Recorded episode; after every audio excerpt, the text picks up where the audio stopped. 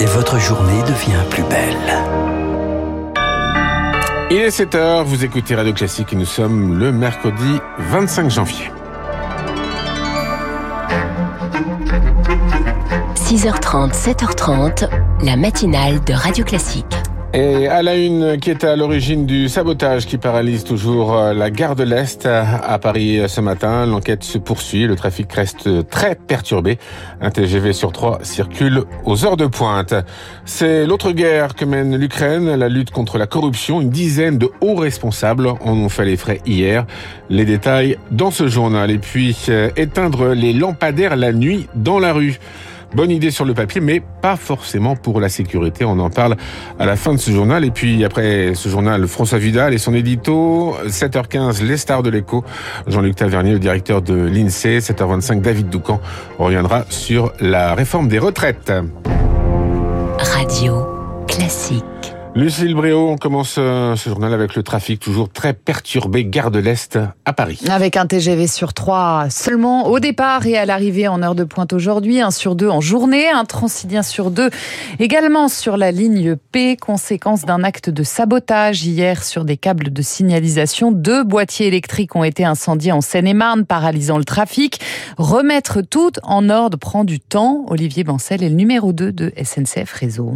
Ce sont des dégâts massifs, 50 câbles qui contrôlent tout l'est de, la région euh, parisienne. Hein. C'est dans un nœud ferroviaire où tout se concentre, les circulations de tout type se concentrent dans cet endroit-là. Et ensuite, euh, 600 circuits environ de, de, sécurité qui ont été mis à feu. Donc il faut les reprendre un par un, les vérifier, les réparer. Une fois qu'on a fait ce diagnostic, on, on, emploie des équipes très spécialisées pour réparer les câbles un par un, ensuite faire des essais et garantir que demain on peut rendre les circulations de manière fiable et en toute sécurité. Il y a une enquête de police. Rien ne permet de préjuger de qui ou de quelles raisons pour lesquelles il y a eu cet acte de sabotage. Nous sommes mobilisés pour rétablir et pour informer nos clients. Olivier Bancel, le numéro 2 de SNCF Réseau, au micro d'Héloïse Weiss pour Radio Classique. La SNCF a porté plainte. Mais là, c'est la SNCF qui se prépare à une grève pour euh, les vacances d'hiver. La mobilisation contre la réforme des retraites s'intensifie. La CGT Cheminot et Sudrail appellent à débrayer les 7 et 8 février prochains. Ils envisagent même une grève reconductible dès la mi-février si le gouvernement ne retire pas son texte.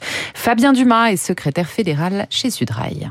On ne pense pas que une grève interprofessionnelle de 24 heures toutes les semaines ou toutes les deux semaines pourra faire plier le gouvernement. Donc on s'est calé sur les dates de la CGT Chimie, Énergie et Port Edoc qui avaient déjà posé ces dates du 7 et 8 février. Une semaine après, on arrive à la mi-février et donc on pense que la reconductible à partir de mi-février, c'était ce qui est le plus pertinent. Parce qu'une grève reconductible, ça se prépare, il faut mobiliser. Pour l'instant, on est en train de continuer à informer les cheminots sur les impacts de cette réforme qui est euh, injuste. Un propos recueilli par Zoé Pallier, l'UNSA et la CFDT se concentrent de leur côté sur la mobilisation du 31 janvier. Les responsables des huit principales centrales syndicales tiennent une conférence de presse aujourd'hui à 15h30. Les organisations de jeunesse appellent, elles, à bloquer les lycées dès lundi.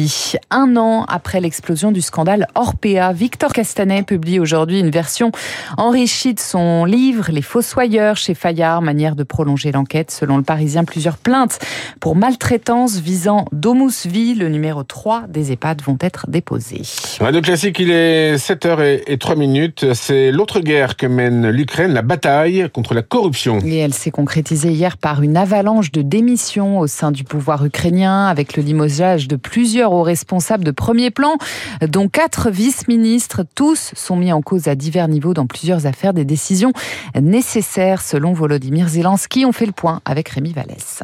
Parmi les victimes de ce grand ménage, le vice-ministre de la Défense, emporté par une affaire de fausses factures. Il est accusé d'avoir signé un contrat d'achat de nourriture destiné à l'armée, largement surévalué, à des prix deux à trois fois plus élevés que la normale. Autre ministère, mais mêmes accusations. L'adjoint au ministre des Infrastructures est suspecté d'avoir reçu un pot de vin de 400 000 dollars pour faciliter l'achat de générateurs électriques à des prix gonflés. Quant au chef adjoint de l'administration présidentielle, il est lui accusé d'avoir utilisé un véhicule tout-terrain offert à l'Ukraine à des fins humanitaires pour son usage personnel. Au total, une dizaine de hauts responsables ont été limogés en quelques heures. L'État ne fera pas preuve de faiblesse, a fermement réagi Volodymyr Zelensky, qui cherche à rassurer ses alliés à l'heure où l'Ukraine espère toucher quelques 100 milliards de dollars d'aide occidentale cette année. Lors de son élection, le président ukrainien avait fait de la lutte contre la corruption une de ses principales promesses. En 2021, l'Ukraine était classée 122e sur 180 en matière de perception de la corruption par l'ONG Transparency International. Les précisions de Rémi Vallès, par ailleurs, selon plusieurs médias allemands, Berlin s'apprêterait à annoncer une livraison de chars Léopard à l'Ukraine. Olaf Scholz doit prendre la parole à midi devant le Bundestag. Les États-Unis, eux, seraient sur le point d'annoncer la livraison de chars Abrams. Volodymyr Zelensky, qui s'est entretenu une nouvelle fois avec Emmanuel Macron hier, il a émis le souhait qu'aucun athlète russe ne concourt lors des JO de Paris en 2024. Et on continue ce journal avec la consommation d'électricité qui continue de baisser en France. De 8% en moyenne sur les quatre dernières semaines selon RTE pendant la première quinzaine de décembre. La consommation d'électricité liée à l'éclairage public, a baissé de 20% selon Enedis. Après Lyon, Strasbourg, c'est au tour de Bordeaux d'éteindre ses lampadaires partiellement la nuit, avec à chaque fois la même inquiétude qui revient, un sentiment d'insécurité pour les piétons. Certaines communes ont trouvé la solution, Lucie Dupressoir. À Bordeaux, l'extinction des lampadaires de nuit n'était pas prévue, mais avec la crise énergétique, la mairie a dû revoir sa copie. Laurent Guimin est adjoint chargé des ressources naturelles. On s'est dit bon bah voilà, il y a des sujets qui sont pas indispensables, dont l'éclairage public entre 1h et 5h. Ça va nous permettre d'économiser 880 euh, 000 euros par an, donc à peu près 7% du budget total d'électricité de la ville. Quelques rues resteront éclairées, mais certains s'inquiètent pour leur sécurité. Ailleurs en France, d'autres villes innovent pour rassurer leurs habitants. À Pont-de-l'Arche, dans l'Eure, la commune a équipé ses armoires électriques d'horloges astronomiques, des petits boîtiers reliés à une application J'allume ma rue. Cédric Viguegard, premier adjoint en charge de la voirie et de la sécurité. Il est passé 23 heures, l'éclairage public est éteint. Vous allez sur l'application J'allume ma rue, vous appuyez sur l'ampoule. Grâce à un système de géolocalisation, votre quartier s'allume pendant 10 minutes et en toute sécurité, vous rentrez chez vous. Le système est en place depuis 7 ans, mais il a fallu un peu de temps pour que les habitants l'utilisent vraiment. Il a fallu faire beaucoup de pédagogie. On a mis des flyers euh, dans toutes les boîtes aux lettres, on a fait une réunion publique, on a aussi euh, fait de la formation sur les personnes de plus de 60 ans. Selon l'élu, l'application est maintenant adoptée par les habitants et la ville a réduit sa facture énergétique de 20%. Et puis après le plan de sobriété énergétique, le plan anti-sécheresse, le ministre de la Transition écologique, Christophe Béchu, le présente dans le Parisien. Il souhaite diminuer d'un peu plus de 10% le volume d'eau prélevé dans nos sous-sols d'ici la fin du quinquennat. Merci beaucoup, Lucille Bréau. C'était le journal de 7 heures. On vous retrouve dans une heure. Prochain journal à 7h30 avec euh, Charles Bonner. Il est 7h07 minutes dans un instant l'édito de François Vidal et puis tout de suite après la star de l'écho, je reçois Jean-Luc Tavernier, le directeur général de l'INSEE.